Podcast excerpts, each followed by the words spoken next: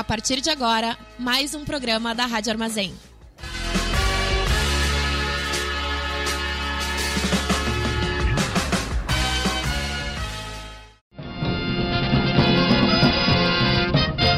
Começa agora o informe semanal da Fundação Tibico Altair de Verdades e Segredos. Muito boa noite para todo mundo ouvindo Rádio Armazém. Tá começando o informe semanal da Fundação Tibico Altair de Verdades e Segredos. O meu nome é Maurício Fanf e estarei aqui hoje com a Manu. Oi, Manu. Oi, gente. A gente vai debater e conversar sobre um bandido, um safado. Eu acho que não pode falar dessas coisas. A gente tá em período eleitoral.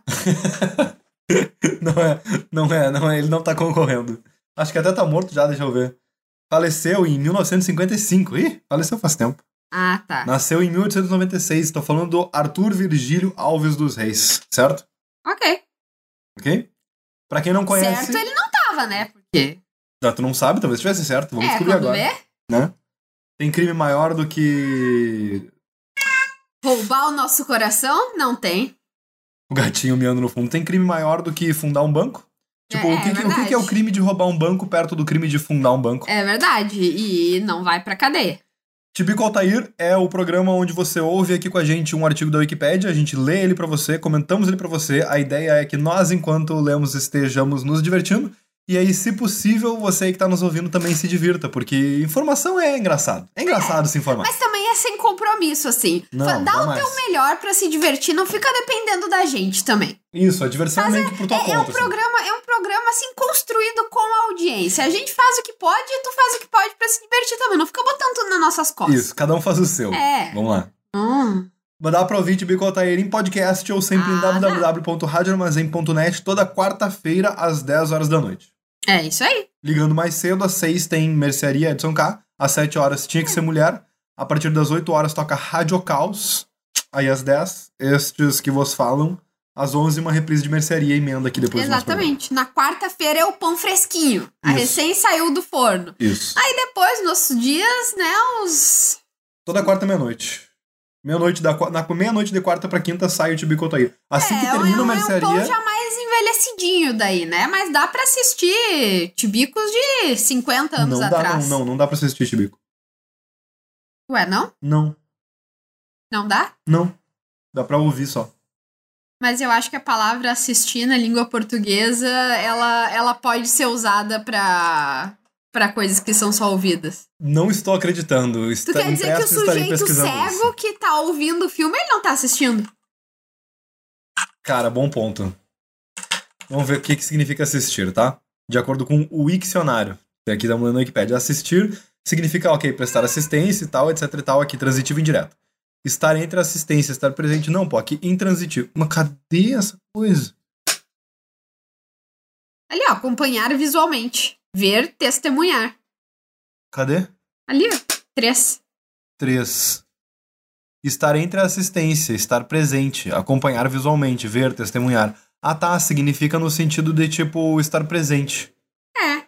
A etimologia é estar presente, vem do infinitivo latino ad sistere. Ad sistere. Ou seja, você pode adsistere o tibico. Dá, dá, dá. Deixa eu ver aqui. Ad sistere. Quer dizer, não sei, acompanhar visualmente não é bem isso, né? Tá, mas acompanhar visualmente é uma das coisas que pode ser. Hum, aqui. Ô, gato, a gente tá tentando gravar aqui, dá licença. Ah, ele Ai, quer vem, vem cá, vem. ele quer adsistere. Aqui do latim assistere, que é presen presente, ativo, infinitivo de assisto, que significa parar, estar colocado na direção de. Então tá, É. dá pra assistir. Porque é bem no sentido de, de assistência, no sentido de tipo estar lá. Sempre estar lá e ver ele E também quem vai voltar. fazer sou eu. Se, eu. se eu quiser dizer que tô assistindo, eu digo que tô assistindo. É, não, tu tava lá, tu tava lá. Quando, quando tocou Tibi Contaíra em www.radiarmazém.net, tu tava lá? Não tava. Não, se tu tava lá, tu assistiu, entendeu? É. Isso que é, isso que quer dizer. Pra quem não sabe, Arthur Virgílio Alves dos Reis nasceu em Lisboa no dia 8 de setembro de 1896. Estamos falando de bandido português. Famoso 1896. Isso, o ano, o ano de, Nossa, de Nosso Senhor de 1896. Ele faleceu também em Lisboa no dia 9 de julho de 1955, certo? E ele foi um criminoso português. Ele ficou conhecido pelo crime da maior falsificação de notas da história, Efígie Vasco da Gama, 1925. Esse foi, tipo, o grande crime dele, entendeu? Ok. Além disso, ele também falsificou documentos e assinaturas, comprou ações de forma ilegal e também passou cheque sem fundo. É, ok. Certo? Isso aí o caioteiro do Big Brother também, né? Mas. Passar cheque sem fundo é um É. crime razoavelmente bem comum, né?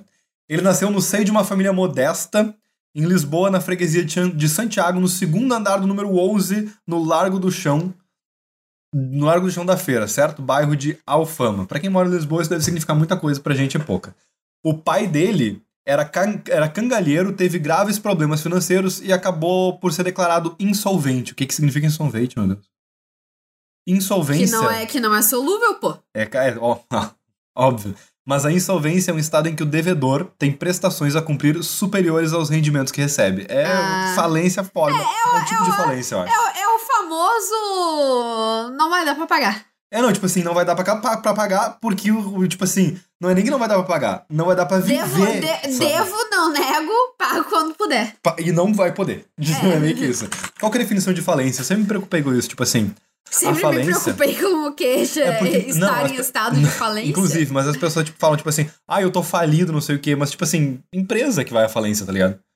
Falência é uma Ah, eu, eu tenho, jurídica. assim, ó, eu, aqui, Instituto Dataeu de Pesquisa, Data eu. eu, eu, não acredito em Ele ia mostrar o um. É, eu não, eu, que é 100% do, do escopo que pode esse instituto abranger, pô. Então, é um monte. Sim, Mas, ok, enfim. perfeito. É 100% da Eu vontade. sempre fico pensando, eu tenho a impressão que falência é só um negócio que, tipo, empresas grandes que não querem pagar salários pra pessoas que devem dizem. E tá, ok. É tipo assim, ah, esse negócio não tá muito bom. Vou dar calote em todos os trabalhadores, azar o deles. Eu continuo sendo rico, se fodam. Cara, falência, a definição técnica de falência é quando uma empresa que tem credores, tipo uma empresa que tá devendo dinheiro, de- tipo um, um juiz, um magistrado, define que, que ela deve ter os seus bens alienados pra pagar essas dívidas, entendeu? Aham. Por exemplo, a empresa é dona de um imóvel e aí a é, é decidido judicialmente que ela vai vender esse imóvel pra pagar quem Tá, mas no fim não é a empresa que declara que tá falida, então. É, Ah, eu é acho um que- juiz ou juíza que declara que essa empresa faliu. Isso, mas é que eu acho que a empresa ela sabe quando ela vai falir, tá ligado? Então É, ela declara no sentido de que, tipo. Normalmente ela sabe até antes, né? Isso. É meio é no sentido de, tipo assim, ela Ou às avisa, vezes não avisa, sabe. entendeu? Às vezes não, não sabe também porque. Às vezes não sabe porque se soubesse, talvez não falisse, né? Às vezes justamente fala porque nem sabe direito. É. Segundo o Código Civil Brasileiro, aspas, procede-se a declaração de insolvência todas as vezes que as dívidas excedam a importância dos bens do devedor, fecha aspas. É insolvência aqui tá como sinônimo, tá? Então, o cara, o pai dele tava insolvente, ok? Beleza? Aham. E a mãe dele, voltando a falar sobre o Arthur Alves, ela era doméstica. Alves Reis quis estudar engenharia e efetivamente ele começou o primeiro ano do curso, só que ele abandonou o curso para se casar. No dia 28 de agosto de 1916, em Lisboa, ele casou com Maria Luísa Jacobete de Azevedo. Mas, Ela meu Deus, de- eu- co- co- como é que casava antigamente que tinha que abandonar a faculdade? Não, é que tu tinha que trabalhar, né? Tu tinha que ir pra uma outra casa. E aí Ah. tu tinha que ir pra outra casa, tinha que arrumar um emprego pra sustentar a casa. Meio que nessa onda, eu acho, sabe? Ah, foda, né? Não ser herdeiro. No mesmo ano, nesse mesmo ano, a casa comercial do pai dele faliu. E desse casamento nasceram três filhos: o Guilherme Joaquim, o Luiz Felipe e José Luiz Alves dos Reis, ok? Ok. Ele migrou pra Angola e tentou fazer fortuna lá, escapando das humilhações que, lhes eram, impo que lhe eram impostas pela abastada família de Luísa, a esposa dele, certo? Devido à condição, à diferença de condição social. Ele casou com uma mina que tinha uma Com uma condição mina melhor. rica, e daí que, que, que adianta? Rica, não sei, né? Abastada da família de Luísa, essa pessoa que não botou referência pra esse adjetivo aqui. É, tá, mas que, que adianta ca- casar com, com a mina rica se é pra ficar. Sofrendo. É. Ele começou como funcionário público nas obras públicas de esgotos em Angola. E aí, pra ir pra Angola, ele se fez passar por engenheiro, de falsificou o diploma de Oxford, na verdade, de uma escola politécnica de engenharia que nem existia, a Polytechnic School of Engineering de Oxford. E de acordo com Ah, esse achei, diploma. eu achei. Eu achei justo. Claro. Eu acho que se a pessoa ela se deu o trabalho, sabe, de inventar toda uma fanfic, Uma escola ela merece, ela merece. Merece o título de fanfiqueiro do caralho. Ah, e de acordo com esse diploma falsificado, parecido com os diplomas de certos ministros do Bolsonaro, ele teria estudos de ciência da engenharia, geologia, geometria, física, metalurgia, matemática pura, paleografia, engenharia elétrica É, e mas mecânica. é, é que daí também vacilou. Me- Eu não terminei de ler. Opa. Mecânica e física aplicada, engenharia civil geral, engenharia civil e mecânica, engenharia geral, design mecânico e civil. Ou seja, quase tudo. Tipo, a Não, Wikipédia é- tá escrito isso na Wikipédia. É, é, foi aí começou a vacilação. É, aí já, já tá. tipo, no- esse cara é assim. Aumenta, mas não inventa. Ele não só inventou, como aumentou para um caralho. é tipo, tu diz que é formado umas coisinhas, ele tá, tá. Tudo bem, nunca ouvi falar Fez disso. né? cursos. É, fez, fez um curso. Agora, em 500 coisas diferentes. Não, não deu, não deu, não deu. Não colou. Diz aqui que É ele tipo era. eu quando vou mentir a minha altura, entendeu? Se eu digo 1,60, a pessoa olha e diz, ah, Deve ser. agora se eu que, tento chutar 1,70, 1,75, Hum. é óbvio que não é, entendeu? tipo, não, não resta nenhuma dúvida. Diz aqui na Wikipédia que Alves dos Reis era um homem superdotado, conseguia arranjar e punha a funcionar o que fosse, e em Angola sentiu que tinha se reencontrado. Com um cheque sem cobertura, ele comprou a maioria das ações da Companhia dos Caminhos de Ferro Transafricanos de Angola, em Moçambides. Tornou-se rico e ganhou prestígio. Meu Deus, cara, o cara deu um cheque sem cobertura pra comprar ações, velho. A história do. E Certo tá, ele. tá errado? Certo ele. Certo E ele. tá errado? Ele, ele, tipo, operou alavancado, tá ligado? Foda-se, assim, foi no risco. Isso é assumir Eu risco. acho assim, ó. Não sei, será que eu posso ser. Será que é crime o que eu vou dizer? Não sei. Então, isso, esse programa aqui não é uma apologia ao crime. É, tudo bem. é, di- digamos que tenha fins literários e humorísticos o que eu vou dizer.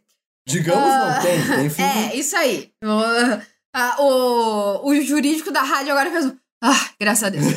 Ah, mas eu acho que todo golpe que mistura ação tá certo. Se é um golpe Eu acho em que, ação, tipo, isso tá certo. não, não, calma, não todo. Não, tá maluca? As merda que o Elon Musk faz. Não que ele faça, ele não faz nada. mas e- Humoristicamente ele faz. que, o que, eu- que talvez ele faça mas, humoristicamente. mas então, é que eu quero dizer, é que a ação em si ela já é um golpe. É dar golpe em cima de golpe. Tá, mas tem entendeu? uma, tem uma. Assim, ó, uma coisa é o Alves dos Reis dar esse golpe aí em Angola, todo fudido, falido, tá ligado? Outra coisa é a galera que tem grana e opera, por exemplo, com informações privilegiadas, tá ligado? Isso é, É. escroto. É, então, é escroto. Mas é que, tipo assim, é um escroto no mar de escrotidão, né? Dois errado. Ladrão que rouba ladrão tem 100 anos de sabão. É isso aí. Certo. Basicamente, o cara. E, e aí que você acha que se você se acha radical por fazer day trade, por fazer operações arriscadas, esse mano aqui, que, que comprou ações com cheque sem fundo, pô. Quando ele voltou pra Lisboa em 1922, ele comprou uma empresa de revenda de automóveis americanos e aí ele tentou se apoderar da companhia Ambaca. A companhia Ambaca, pra quem não sabe, eu não sei, é um município em Angola. Tipo, tá, que a Wikipédia tá mandando. É, é, não, não linkou, É, não linkou. fez- não linkou certo. É. Pra conseguir isso, ele passou de novo o cheque sem fundo e usou depois o dinheiro da própria Ambaca pra cobrir o cheque. Mas aí, mas aí, e aí tá errado? É um empreendedor. O cara, que- Isso aí é um homem de negócios, né? Vocês que gostam, ai, vão empreender os negócios, negócios, não sei o que lá. É isso aí, pô. Tu sabe o que, Ah. que isso parece? Parece aquele. Parece aquele. A, a- parece a privatização. Não foi da Corsan, cara. Qual foi a empresa que, que, foi, que foi privatizada aqui no Rio Grande do Sul? Que os caras. A Corsã não foi, graças a Deus. Deixa É. o Corsã em paz, Calma aí, gente. pô. Empresa, vamos dar a informação direitinho. Empresa privatizada no Rio Grande do Sul, ah, que foi por, por um preço muito barato. Foi acho que Bom, 100 qua- reais. É, quase todas ah, no Brasil, né? A CEE. Aham. Cara, basicamente assim, ó, o cara, a CEE, tá? A C-E-E-E. Basicamente, eu não vou saber os números agora aqui direito, ah, mas ela foi privatizada por, por muito pouca grana, certo? Os caras precisaram assumir a dívida da empresa. Aham. Entende? Tipo, a empresa estava endividada, aí eles assumiram a dívida da empresa, mas de dinheiro mesmo que eles desembolsaram pro governo foi muito, muito pouquinho, Aham. saca? Isso é igual, tipo assim, aí tu assume a dívida da empresa e aí tu vende os bens da empresa pra pagar a dívida dela e, tipo, tipo, lucro. Foda-se. Os caras fazem isso o tempo inteiro, isso de tipo assim, tu arruma uma dívida pra comprar um bagulho que paga a dívida, tá ligado? Os Aham. caras fazem isso o tempo inteiro no, nesse mundo de privatizações e o caralho. Aí, boa. Alves dos Reis, boa. comprou um bagulho com cheque Isso é sem tipo, fundo e isso é, depois... é tipo um, um empréstimo que tu tá. É tipo. Ai, confia. Confia, é. É, confia. No total, ele se apropriou ilegitimamente de 100 mil dólares, o um montante de 100 mil dólares, e aí com esse dinheiro ele comprou também a Companhia Mineira do Sul de Angola. No entanto, antes de controlar toda a companhia, foi descoberto e preso no porto julho de 1924, por desfalque. Ele também foi acusado de tráfico de armas. Aqui a Wikipedia não tem detalhes desse é, tráfico de aí armas. já, aí já foi. Já foi. Ei, ô meu, na moral, que trambique, cara. Tipo assim, isso de comprar uma empresa com cheque sem fundo e usar o dinheiro da empresa pra pagar o cheque. Esse cara, tipo, deu a volta no mundo. Isso que. Não sei se, eu já, não sei se vocês já ouviram falar Mas desse negócios, golpe. negócios não é assim? Negócios, negócios. Talvez vocês já tenham ouvido falar desse golpe. Hoje ele não funciona mais, mas é um bom golpe. Tu compra um bagulho ah, a prazo no Mercado Livre, o vendedor recebe à vista, mas tu paga a prazo. E o Mercado Livre fica de fiador, certo? Naquele sistema de mercado pago e coisa arada. E tem uma taxa pra isso, óbvio. Só que é uma taxa que é menor do que a taxa do cartão de crédito, dependendo de como tu for rolar essa dívida, entendeu? Então o que os caras fazem é, eles compram a, a prazo deles mesmos um item no É um, Mercado Livre. é um empréstimo pra si mesmo mediado pelo Mercado Livre. Isso, com uma taxa que o Mercado Livre subsidiava, em certo sentido, porque ele quer que movimente mercadorias no, no- na Aham. plataforma deles, entendeu? Sim. Melhor do que isso, a galera que paga o. Tu, tu pega o PicPay, ele é um mediador de pagamentos que joga tudo que tu tenta pagar com o PicPay, ele joga como uma operação pro teu cartão de crédito. Fazia, isso funcionava antigamente, não funciona mais, mesma coisa no Mercado Livre. Tudo que tu tenta rodar no PicPay, ele joga a dívida pro teu cartão de crédito. Tipo, tu paga algo com o PicPay, ele joga pro teu cartão de crédito. Então a galera pagava a. A galera pagava a fatura do cartão de crédito no PicPay e jogava pro cartão de crédito. Então, tipo, os juros de, da, da dívida rolando ali no cartão de crédito, tu não Uhum. tinha. Porque todo mês ela virava uma dívida nova e não a mesma, sabe? Aham. E legal, moto. Tipo assim, todo mês eu tava pagando o cartão de crédito e entrava uma cobrança do valor equivalente, sabe? E aí, Aham. foda-se. É, Os isso caras são é. uns gênios, velho. A galera tem muita dessas. E aí vem assim o Greatest Hits aqui, o Greatest Hit do Alves dos Reis, que é o caso das notas Vasco da Gama, ok? Ok. Durante a prisão, ele ficou preso por 54 dias, foi libertado no dia 27 de agosto de 1924 por pormenores processuais. Ele concebeu o plano mais ousado da história dele. A ideia era falsificar um contrato em nome do Banco de Portugal, certo? O Banco Central Emissor da Moeda, de moeda, que naquela altura era uma instituição parcialmente privada, certo? O Banco de Portugal estava parcialmente privado. O que permitia para ele obter notas ilegítimas, mas impressas numa empresa legítima e com a mesma qualidade das verdadeiras. Menino. O cara literalmente, tipo, foi na empresa que imprimia dinheiro e, e tentou dar um jeito de imprimir dinheiro lá. É, Ele chegou lá e disse: Ó, imprime dinheiro pra mim. É, meio que isso. Na verdade, Se, não é só, isso, se só, só. só a impressão de vocês é a que vale, imprime pra mim. Impri- é, eu quero fazer uma nota falsa. Vocês imprimem dinheiro real. Será que a gente pode fazer uma falsa também? Em 1924, Alves dos Reis contactou vários cúmplices e outros colaboradores de boa-fé para pôr o seu plano em marcha. Entre os seus cúmplices e colaboradores encontrava-se o financeiro holandês Karel Marang Val e Selviere, Adolf Hennis, um espião alemão, Adriano Silva, Moura Coutinho, Manuel Roquette e, especialmente, José Bandeira. Um pormenor importante era que José Bandeira era irmão de Antônio Bandeira, o embaixador português em Raio. Foda-se. Não, não disse muita coisa, mas tá. Alves dos Reis preparou um contrato fictício e conseguiu que esse contrato fosse reconhecido notarialmente. Eu, eu Cara, amo que a expressão contrato fictício. É, tipo, ele fez um contrato que não era um contrato de, né, de nada. Aí ele foi, sei lá, num cartório, de alguma maneira ele conseguiu algum tipo de reconhecimento de firma e tal do contrato. Isso através de José Bandeira. Ah, com José Bandeira ele conseguiu a assinatura do Antônio Bandeira, o irmão. Aí, aí ficou. Então os- o contrato também foi validado no consulado da Inglaterra, da Alemanha e da França. Ele foi lá e traduziu o contrato em francês e falsificou as assinaturas da administração do Banco de Portugal. Então a, a manha dele, a principal manha dele era um contrato tipo podre, tá ligado? Falso. Ok. Através de Karel Marang, ele se dirigiu a uma empresa de papel moeda holandesa, tá? E esta mandou, essa empresa mandou eles para uma empresa britânica, a Waterloo and Sons Limited em Londres, que era efetivamente a casa impressora do Banco de Portugal. Cara, eu não acredito que Portugal mandava imprimir dinheiro em Londres. Ah, pô, Portugal! Na moral, nem- nem com todo respeito, Portugal. nada. Assim, ó, tu ter o teu banco parcialmente privatizado já é uma maluquice, né? Beleza, não sei como é que é hoje, mas. Ah, hoje eles usam o euro, né? Então é melhor, com certeza estão. É. Aí, legal, que bom, parabéns aí pra Portugal. Mas, tipo assim, Eles literalmente imprimiam o dinheiro deles numa gráfica privada em Londres, velho. No dia 4 de dezembro de 1924, Marang explicou para o Sir William Waterloo que, por razões políticas, todos os contatos ligados à impressão das novas notas deveriam ser feitas com a maior das discrições. Isso é um clássico. né? tipo assim, então eu tô aqui com o teu filho, ele tá, sequestra ele tá sequestrado, mas vamos tentar ser discreto, porque, assim, talvez. Eu, ele, porque todo mundo na história talvez minta pra ti. Porra. O alegado objetivo das notas era conceder um grande empréstimo para o desenvolvimento de Angola. Cartas do Banco de Portugal para Waterloo e Sons Limited também foram falsificadas por Alves Reis.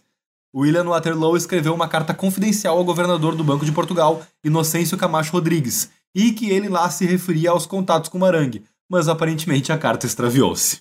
Ops. Então veja bem, um cenário aqui onde cartas se extraviavam, tá? Um cenário onde tinha, tipo, um, vários rolos internacionais, tipo assim, um problema. Essa é uma boa história de porque, por exemplo, a União Europeia deve ter resolvido um monte de problemas nessa pra essa turma, tá ligado? Tipo, um, um problema de Portugal sendo resolvido em Londres por indicação de, o- de alguém holandês, com um embaixador português em raia envolvido pra, pra, pra, pra, tipo, empréstimo de desenvolvimento de Angola. No caderno de encargos de impressão das notas, estipulava-se que estas viriam a ter posteriormente a sobrecarga, ongo- a sobrecarga Angola, dado que, como se disse acima, alegadamente se destinariam a circular lá. Por essa razão, as notas tinham números de série de notas já em circulação em Portugal. O Waterloo Sons Limited imprimiu assim 200 mil notas de valor nominal 500 escudos, no total quase 1% do PIB português então. Caralho. É, quanto é que é 1% do PIB brasileiro? Vamos ver. É, bastante. Ah, mano, porra. 1,445 trilhão de dólares é o PIB brasileiro, ok? Em 2020, só pra deixar dito. Ah, quanto é que é 1, 1% de 1,445? 1% de 1,445 é 14 bilhões de reais. É tipo um montão de dinheiro. Isso do PIB brasileiro, né? Eu não tô comparando o que o cara de fato fez, porque o PIB de Portugal pode ser diferente do PIB do Brasil. Quer dizer, pode não. Ó, é. ó, é também, eu acho que tem chance. Mas eu enfim, diria talvez que é quase certo que é. o cara mandou imprimir dinheiro pra cacete. Ah, efígie Vasco da Gama, chapa 2. Deduzo que significa que Vasco da Gama era o cara que tava na nota, né? Efígie é o- a imagem que fica na nota. Chapa 2 não sei o que significa. A data da nota, 17 de novembro de 1922. O número total de notas falsas de 500 escudos, 500 escudos é o valor da nota, era quase tão elevado como o de notas legítimas. O cara, o cara falsificou o cara falsificou uma, uma quantidade quase tão grande do- da mesma daquelas notas que existiam real, entendeu?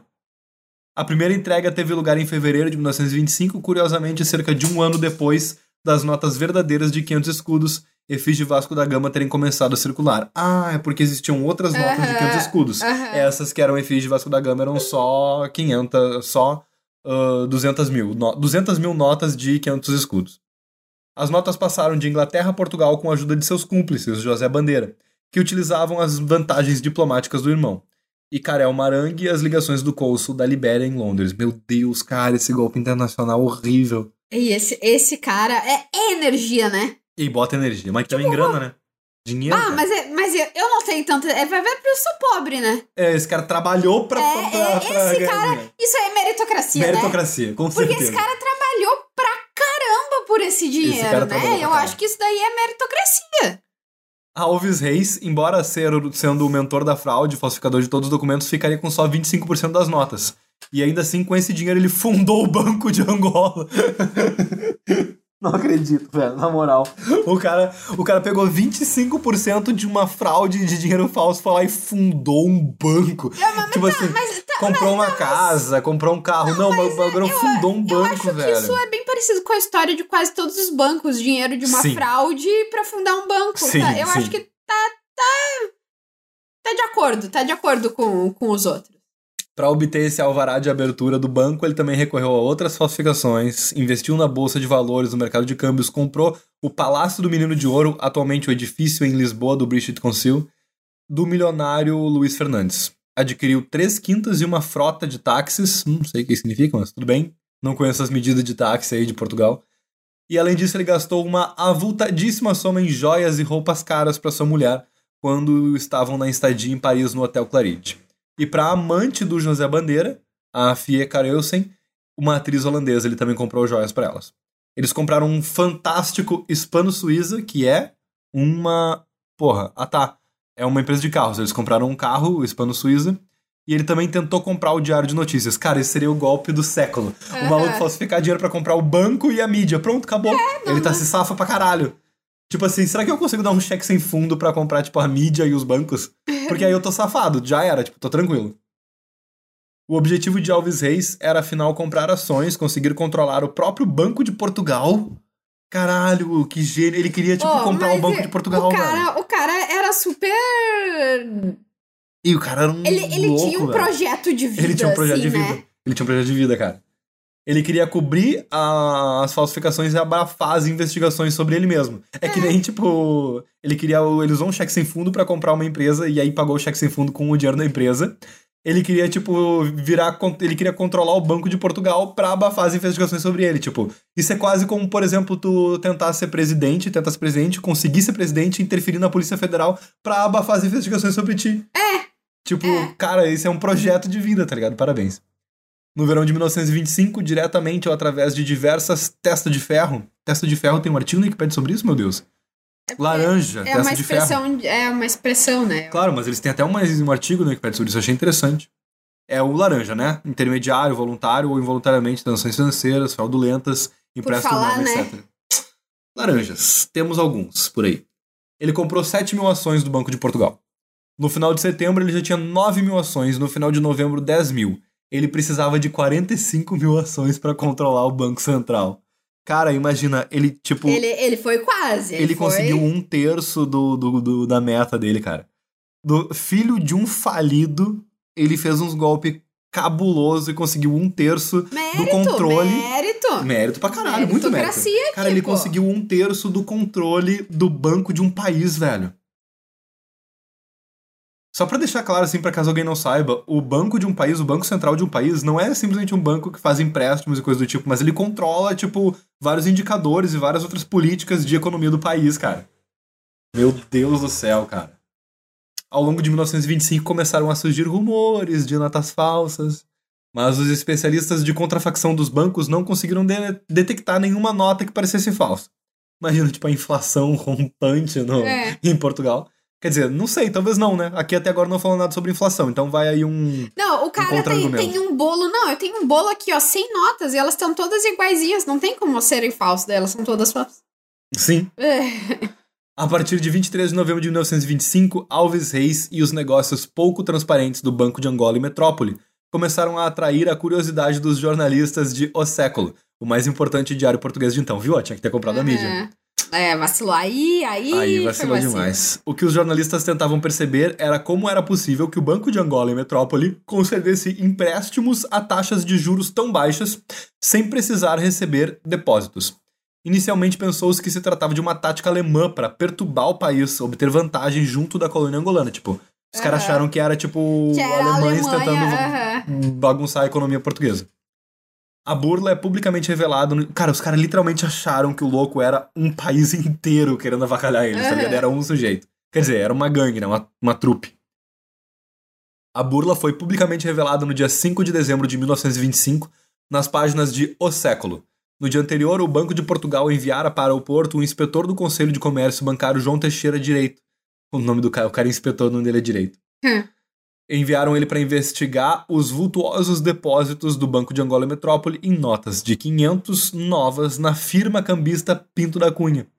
Só Porto do Banco Angola e Metrópole, só a, só a altas horas, conseguem detectar uma nota duplicada, com o mesmo número de série, nos cofres da delegação do Porto, de, Porto do Banco Angola e Metrópole.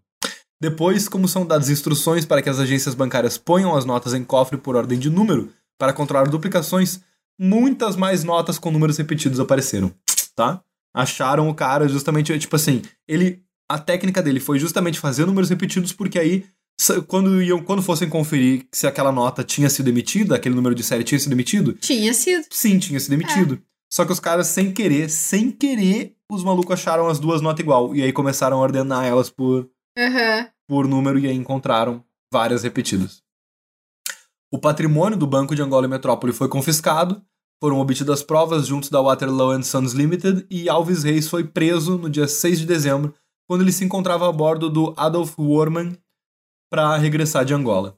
Ele tinha 27 anos no Meu momento da prisão. Deus do Cara. céu, o cara tinha a minha idade e já tinha dado um golpe desse. Tão... Ai, ó, eu sou muito Songamonga, pelo amor de Deus. Cara, o cara tinha 27 anos e já tinha quase controlado um terço do Banco Central de um país, Meu velho. Deus, já tinha casado, tinha tido 50 filhos. Ele tinha Oh, tido meu- 3, 4 filhos. Meu Deus do céu. Oh, nossa senhora, eu, eu, Cara, eu tô chocado O cara, o cara é muito lerdo, né? Sim. Pelo amor de Deus. Adolf Hennes, que estava junto dele, fugiu. E a maior parte dos associados também foram identificados e presos, certo? Cara, tô muito chocado com essa história. Vamos ler aqui sobre o julgamento dele.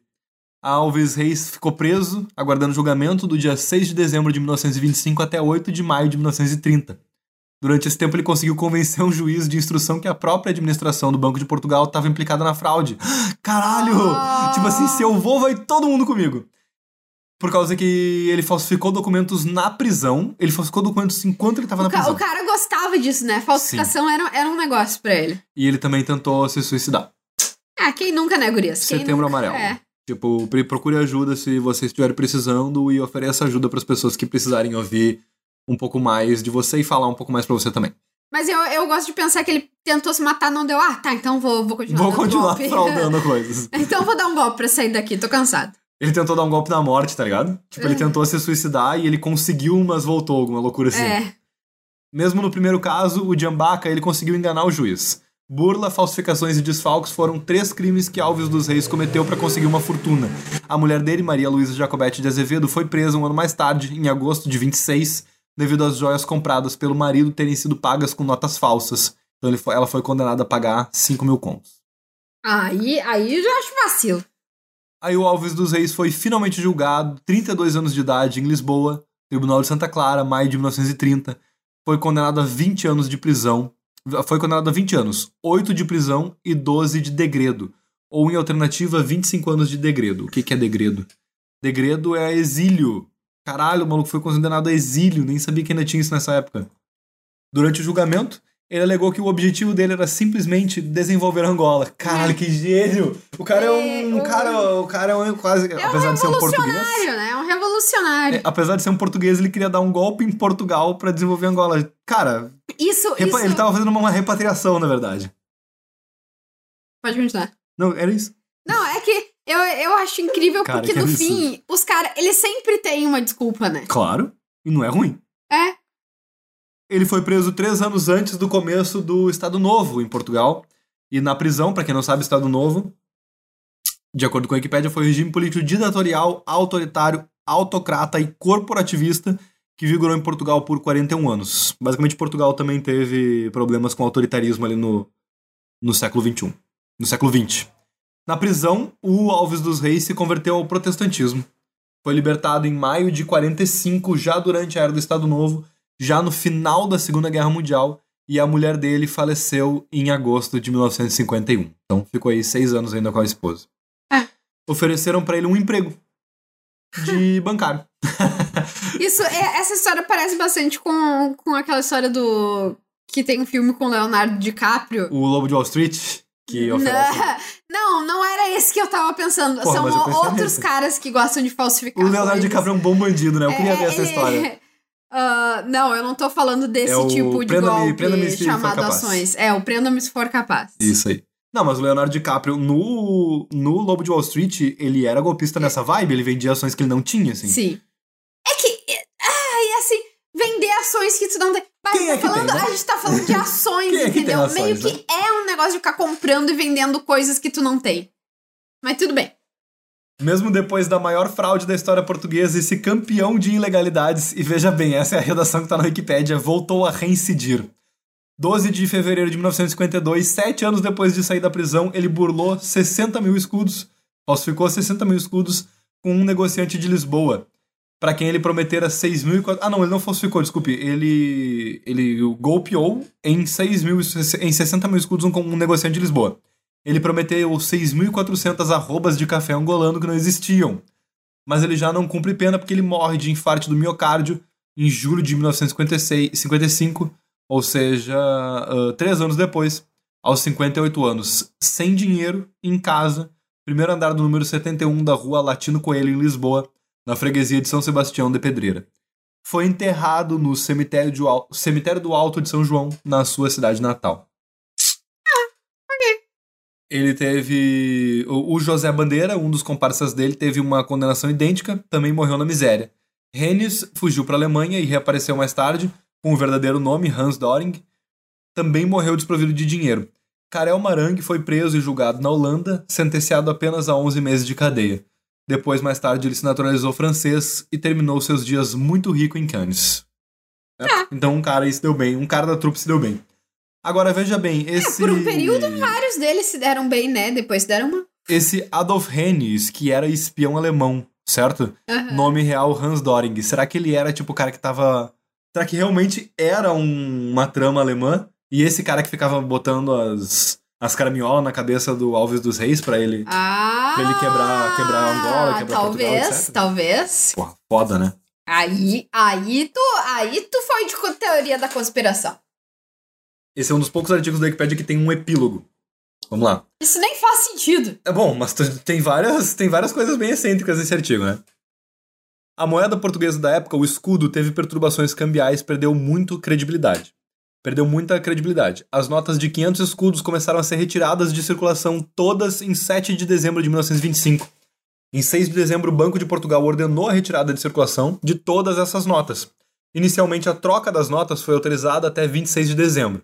Durante esses 20 dias, saíram de circulação 115 mil notas, legítimas ou não. No entanto, em abril de 1932, o Banco de Portugal determinou que fossem abonadas aos portadores de reconhecida boa-fé as notas de 500 escudos quer sejam autênticas, quer façam parte das que foram entregues por Waterloo Santos Amarangue e seus cúmplices. Isso implicou num enorme prejuízo para o Banco Central. Na verdade, um pequeno grupo de notas, a que se veio chamar de notas camarão, foram recusadas para troca pelo Banco de Portugal. O nome provinha de terem sido banhadas numa solução de ácido cítrico, com o objetivo de livrar elas do cheiro de tinta fresca. O resultado foi uma ligeira descoloração, resultando numa cor semelhante ao daquele marisco. Ah, os, olha só, o, os caras botaram em ácido cítrico as notas uhum. pra, pra tirar o cheiro da tinta, velho. Sim. Que, bom, é que o cara quer usar rápido, eles não podem esperar nem as notas secar, tá ligado? Uhum. E aí essas que são camarão, essas não. Essas são falsas mesmo. De acordo com a lei portuguesa, as notas retiradas de circulação em 1925 puderam ser trocadas no Banco de Portugal até 1995. Nossa! Foi um tempinho aí, né? É. Naturalmente, essa prescrição não era relevante, dado que o valor da coleção das notas, tanto as legítimas como as falsas, a partir dos anos 50, passou a ser muito superior ao seu valor facial. Ah, claro, tipo ah. tipo assim. Tipo, cara, essa é uma nota falsificada por Alves dos Reis, tá ligado? É, legal. Essa fraude criou uma grande crise de confiança, certo? E aí pode ter facilitado essa revolução de 1926, que derrubou o presidente da República e deu início à ditadura do Estado Novo. Foda. Então é isso, né? Banco de Ou Portugal. seja, esse cara é o culpado da ditadura. Esse cara é o culpado pela ditadura. Foi culpa dele. Essa é a conclusão do bico de hoje. É, a culpa é dele. Muito boa noite pra quem ouviu a história de Alves Reis. Espero que vocês tenham se inspirado a fazer mais. Quem aqui tem menos de 27 anos, espero que tenha se inspirado a fazer alguma coisa. É, dê, dê mais golpes. Isso. Quem É tem mais de dica de 27 hoje. anos, nunca é tarde pra começar a dar golpes. Exatamente. Este é um programa humorístico. Boa noite. Boa noite.